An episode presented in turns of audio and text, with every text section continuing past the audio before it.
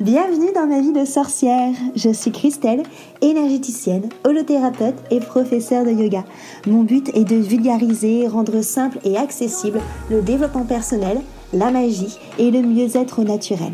Parfois seule ou accompagnée, je m'engage à te faire voyager dans des podcasts authentiques et frais, plein d'astuces pour vivre ta vie de sorcière et de sorcier moderne. Bonjour à tous, bienvenue autour de mon micro enchanté. Donc moi je suis Christelle de ma vie de sorcière et aujourd'hui je reçois mon super copain Grégory. Salut Greg. Ça va? Ça va et toi? Tu me fais délire.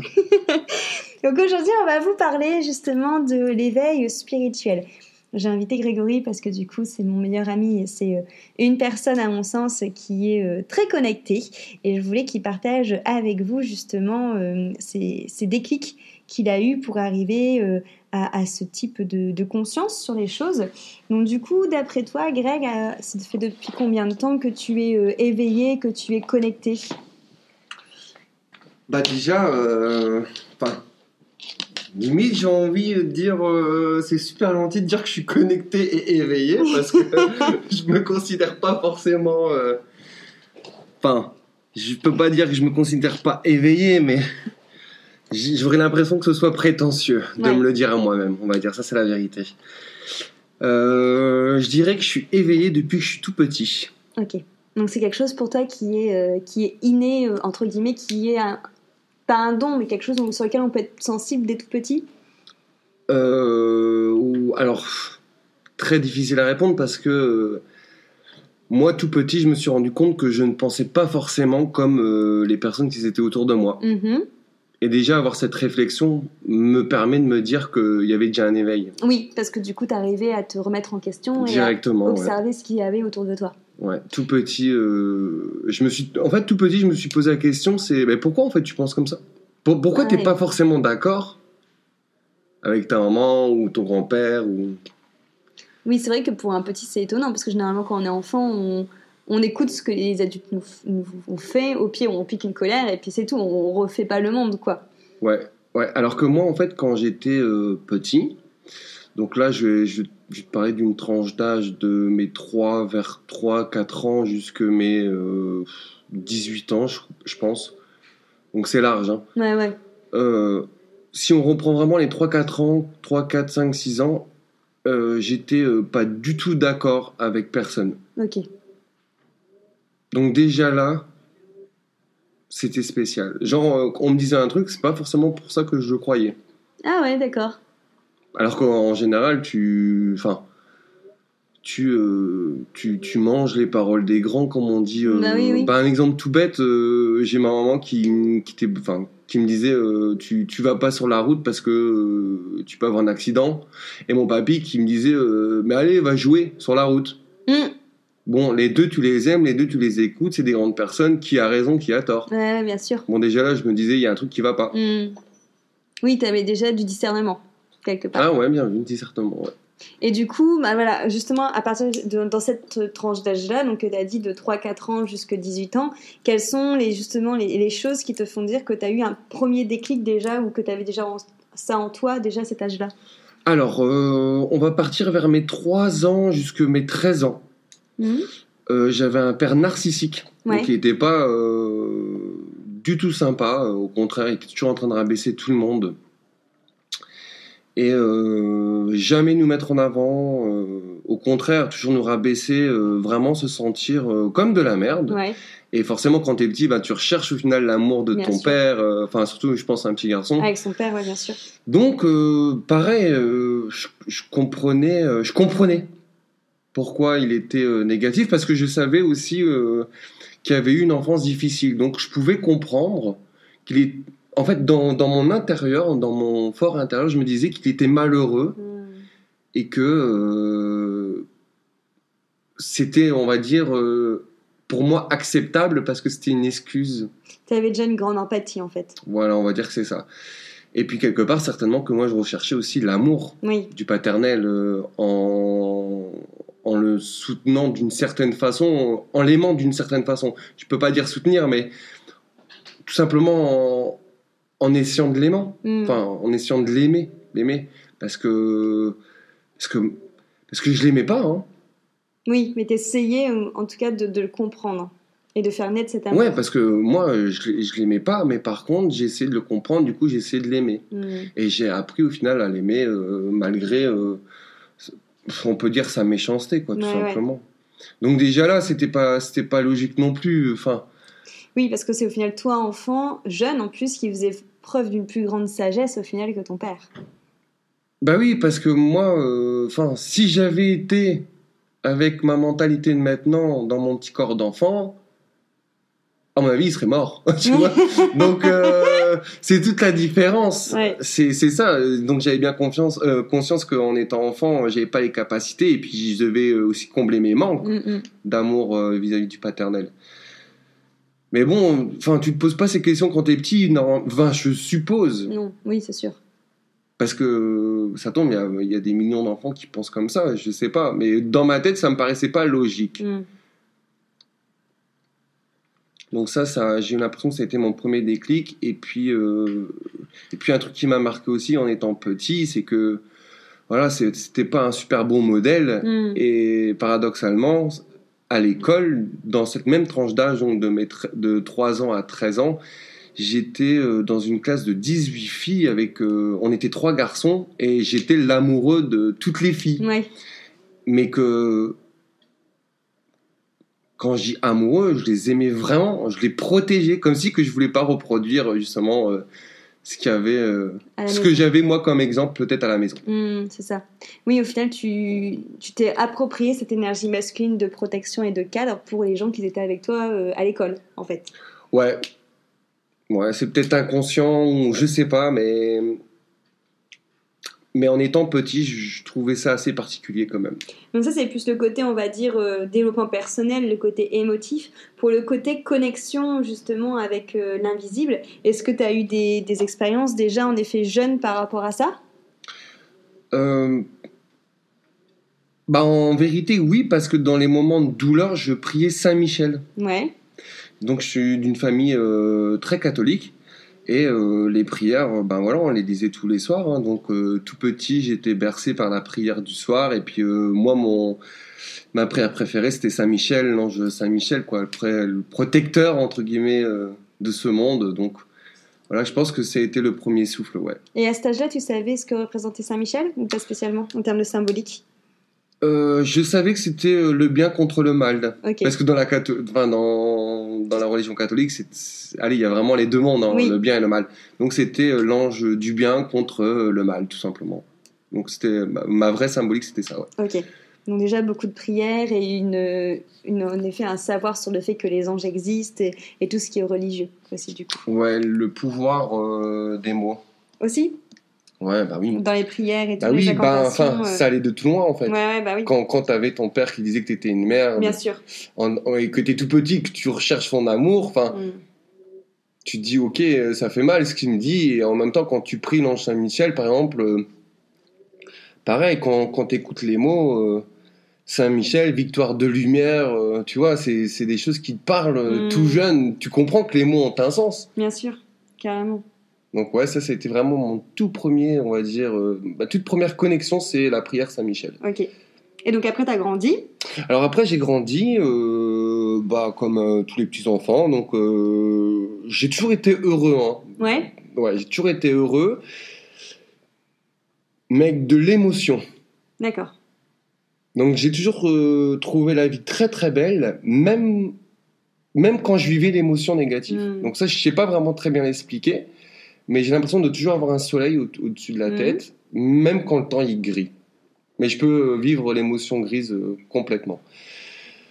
Euh, donc j'ai eu, bah après j'ai eu ma première euh, vraie relation hein, d'amoureux parce que quand j'étais petit j'étais amoureux de toutes les vies, c'est pas pareil. donc là j'ai eu ma première vraie copine donc vers mes 18 ans qui qui qui voilà qui était qui est vraiment très très bien on va dire parfaite quoi. Elle était comme elle devait être. Et bon, bah moi apparemment j'avais beaucoup de manques, beaucoup beaucoup de blessures certainement parce que j'ai appelé ça l'amour triste. Hmm. Je l'aimais, je l'aimais, je l'aimais en enfin je pensais que je l'aimais à en être triste au final. Et je comprenais pas en fait pourquoi j'étais triste parce que j'étais avec une personne que j'aimais. Hmm. bon, je sais pas vraiment encore l'expliquer à l'heure actuelle euh, quelle était euh, cette chose, mais je pense qu'en fait que je comblais un manque. Ouais. Et du coup, je pense que j'ai été euh, dans l'attachement. Donc, euh, je demandais toujours plus de cette personne. Hmm. Et elle aurait jamais su, en fait, euh, combler Bah oui. mon trou. Donc, ce trou, cette blessure, elle s'est bouchée du jour au lendemain Ouais. sur un claquement de porte. C'est fou ça. Un truc tout fou. Et je me souviens encore, hein, je vais à une communion. Euh, pareil, enfin, je comprends pas. J'ai l'impression de faire une dépression, en fait Hmm. parce que je suis fatigué, je pleure, je sais pas pourquoi je pleure, et j'aime cette fille, et puis euh, je suis malheureux. Alors là, on m'a toujours dit que l'amour, ça, ça rendait des ailes, C'est quoi cette Ça- arnaque ça donnait des ailes. Donc moi, d'office, je me disais, mais punaise, euh, j'ai vraiment un problème, Grégo, c'est ouf, quoi. Je me dis, putain, ma vie, ce sera le soleil avec l'échec, quoi. tu vois ouais. Et puis je te dis, euh, j'ai été, euh, voilà, c'était un baptême ou une communion, je sais plus trop. C'était euh, une communion, je crois. Et en rentrant de la communion, je décide d'aller voir mon papy. Mhm. Bon, il était, il était rentré. Je sors de ma voiture, je claque la porte. Et là, c'est comme si qu'on ouvrait la lumière. Je me suis senti bien d'un coup. C'est marrant ça que ça soit arrivé comme ça d'un coup. Incroyable. Euh, c'est le même genre de déclic que tu espères avoir tout le temps dans ta Ouais, vie. bah ouais, bien sûr. Voilà. Des trucs simples qui arrivent et qui a... Ah, c'est une évidence quoi. c'est... Ah ouais, c'est... c'est euh, tu te prends un seau d'eau en pleine canicule, c'est ça. hein. Hmm. Et tu savais pas d'où ça vient. Et du jour au lendemain, euh, ce trou parti. Pas de tristesse. Mais plus rien en fait. Hmm. Du coup, j'avais plus l'impression d'aimer non plus. euh, Oui, parce que ça t'a désappris, parce que tu avais déjà eu l'impression d'aimer, et en fait tu t'es dit, bah j'aime plus. Ça ressemblait tellement pas à Bah, ce que t'avais vécu avant. en fait, voilà, exactement. En fait, comme si que dans mon inconscient, c'était euh, l'amour, la vie de couple, c'est quelque chose de triste, peut-être par rapport à l'enfance. Hmm, hmm. Bah oui. Certainement. hein. Et puis, euh, et puis d'un seul coup, ben, tu ressens plus cette tristesse, donc tu, tu n'es plus amoureux. Ouais.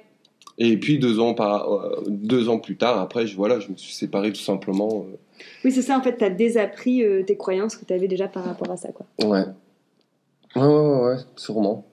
Et ensuite, le troisième euh, déclic, du coup? Bon, le, alors le troisième déclic, ça a été quand même le déclic le plus. euh, Donc là, je je vais pas parler d'éveil, parce que je pense qu'on est éveillés tous depuis longtemps, mais il faut juste qu'on ouvre les yeux. Ouais. Bah, c'est le mot, enfin bref, C'est éveil. ça. Par contre, la connexion, c'est là où en fait, euh, consciemment, moi je le vois comme ça, consciemment, tu vas chercher de l'aide là-haut. Hmm. Tu demandes, du au- Au-delà euh, de Saint-Michel tout petit, c'est ma maman et, mon, et mes- ma grand-mère, mon papy qui nous est pris. Donc, j'ai appliqué comme euh, un élève à l'école. Hmm. Alors que pour moi, la connexion, c'est quand tu as digéré la matière et tu dis, bah en fait, ouais, je vais, je vais aller chercher moi-même l'aide Hmm. tout seul. Et là, en fait, ça, ça arrivé, j'avais 26 ou 27 ans. Euh, j'ai rencontré une fille, euh, enfin, on, on a galéré. On a tout simplement galéré. Et, euh, et puis, enfin, j'étais sur le bord de la cuisine et je me suis mis à pleurer parce que je l'avais quittée. Ouais. Parce que elle m'avait dit un truc qui m'avait bah, donné un deuxième déclic, c'est-à-dire que euh, j'aimais la personne de ouf. Elle me dit un mot, tout ce que je ressens part d'un coup. Ça fait descendre de ton petit Mais franchement, ça fait peur quand même. Ouais, je me dis. non, non, ça fait peur parce que ça te fait même peur de faire des choses parce que aimer quelque chose aujourd'hui et sur un mot ne plus aimer du tout le lendemain, Ouais, ouais. tu te sens déstabilisé. Donc moi, j'ai pas voulu voir ça. Donc en fait, si tu veux, euh, elle m'a déçu au bout de trois mois. Bon bah voilà, je l'ai, je l'ai quitté. Par contre, euh, étant un garçon, euh, vrai garçon, on va dire que j'ai continué à garder une petite relation sexuelle avec. Et mais je voyais qu'elle en souffrait Hmm. et pas forcément moi. Donc, euh, et je me suis dit, Greg, non, tu peux pas, euh, tu peux pas faire ça. euh, Enfin, si, si jamais tu as quelque chose avec, tu, tu te mets avec, point barre. Hmm. Donc, j'ai pas écouté mon intuition. J'aurais dû, en fait, tout simplement couper court. Ouais. Ben non, en fait, je me suis mis avec. Et, euh, et puis voilà, en fait, mon monde a changé à partir de ce moment-là, en fait. D'accord. Parce que je me suis pas écouté. Donc, euh, ce jour-là, sur la cuisine, quand je pleurais, je savais que j'allais travailler sur moi-même et être obligé Mais que là, tu avais le, chemin qui commençait. et c'est là que mon chemin a commencé parce que, bon, après, j'ai rencontré toutes les personnes, euh, dont toi, mm-hmm. Dans le monde spirituel. Euh, j'ai découvert le monde spirituel, la lithothérapie, le reiki. On s'est mutuellement. Ouais, voilà. L'hypnose. Et puis, en fait, euh, voilà, c'est à partir de là que j'ai été acteur de ma vie. Vraiment. Là, c'est moi qui ai pris les rênes. Je me suis dit c'est pas normal de pouvoir euh, avoir une vision complètement différente de la vie sur juste un mot. Oui, c'est vrai. C'est pas logique. Enfin, je, je comprenais pas euh, que euh, je pouvais l'aimer autant les trois mois auparavant. Elle me dit juste, on n'est pas pareil. Puis d'un coup, je l'aime plus du tout. Enfin, non, c'est pas logique. J'ai compris que c'était des blessures intérieures. Et puis, j'ai découvert l'hypnose comme ça. Et euh, pareil, l'hypnose, ça a été aussi un truc de ouf. Je veux dire, euh, pendant je sais pas combien d'années, tu as une boule au ventre, euh, tu rentres dans la. Enfin, avec la thérapeute, tu fais ta séance d'hypnose, tu ressors. Au bout de deux heures, tu sais même pas pourquoi tu es rentré. Enfin, je veux dire, c'est quoi ce bordel?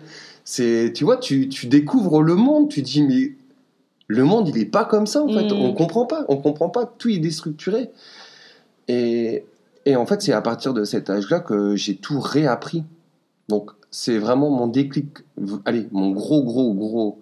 Déclic, c'est celui-là. Déclic et connexion, c'est mes 26 ans. Ok.